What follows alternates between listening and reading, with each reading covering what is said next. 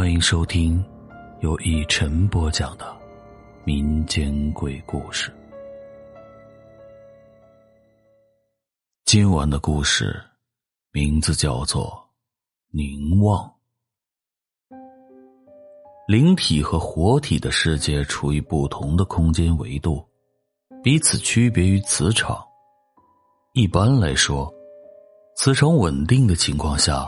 两个世界是不会交叉的，但是，如果有极其强烈的刺激干扰，两个世界便有几率连通，甚至在条件稳定的情况下，两个世界会形成小范围的持续性连通。故而，理论上活体可以打开异世界，或是处在连通的范围内。从而和灵体发生接触。倘若活体接触到了灵体，自身的磁场必然会受到影响。轻则波及神经系统，导致心悸、出冷汗、颤抖、麻木等；重则大病一场，甚至死亡。想必很多人都有过处在安静黑暗的环境中。下意识的凝望四周黑暗的经历，有人说这是一种潜意识，归属于心理学的范畴；有人说这是一种天性，归属于对未知的好奇；也有人说这是一种心理作用，归属于对黑暗的恐惧。还有一种说法是，黑暗连接着另一个维度，你凝视的动作只是第六感触发下的意识动作。换而言之，黑暗中的虚无中有东西在你凝视之前就已经凝视着你。这就好似日常生活中你会遇到对别人无声的凝视产生感应一般。区别不过就是黑暗安静的环境使你的感官和意识更加的清晰而已。下面，我就来和你分享一个这样的故事。临近寒假期末，X 君可是忙得不可开交，一方面为着期末考试的事忧心忡忡，一方面又为着恋爱的事儿而多愁善感。自然而然的，他失眠了。一天晚上，X 君躺在床上辗转反侧到了深夜一点多，但是还是没有睡意。索性他垫起了枕头，在室友有节奏的呼噜声中，盯着昏黄的天花板，开始胡思乱想。因为宿舍的过道有灯，所以。宿舍内不是绝对的黑暗。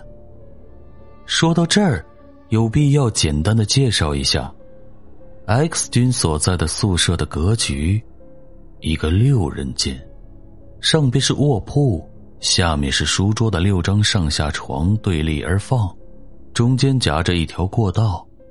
当时，X 君不知道想到了什么，对着天花板叹了一口气。就在这时。他听到了一声模糊的叹气声，紧随其后响起。他诧异的撑起了上身，环顾寝室的四周，但他发现室友们都睡着了，以为刚刚的叹气是哪个室友的呼噜声被自己幻听了，也就没有在意，继续一眨不眨的盯着天花板。过了几分钟。X 君突然发现昏黄的天花板上突然出现了一张脸，面无表情的正盯着自己。X 君立马揉了揉眼睛，再次看向天花板，这一看吓得他直接从床上弹了起来，连滚带爬的下到了床下，当时就把熟睡的室友们全都吵醒了。脾气暴躁的 A 君抱怨他：“大晚上的，你干什么呢？”被鬼咬屁股了还是怎么的？其余的四个室友也各有抱怨声，不过骂了几句，他们顿时觉得情况不对劲儿。X 君在床上一句话也没说，不停的喘着气，浑身抽搐着盯着天花板。他们四个也顺着 X 君的目光看过去，顿时吓得魂不附体，冷汗直流。他们看到 X 君床铺正对着的天花板上，分明有一张脸，正默默的凝视着他们，并且突然叹了一口气，露出了一个嘴角开到耳根的笑后，瞬间消失了。整个过程持续时间不到十秒钟，但。寝室里所有的人都看到了那张脸，这一瞥，硬是让 X 军寝室的六个大男人舔着脸挤在一起，坐到了天亮。那晚以后，寝室的人众筹买了厚厚的墙纸，将寝室的墙贴了个遍，并且安装了一个小挂灯。保证寝室彻底亮着。之后由 X 军开始，寝室的六个人都病了好几天才缓过来。好啦，这就是我今天为你带来的凝望的故事。谢谢你的收听，我是一晨。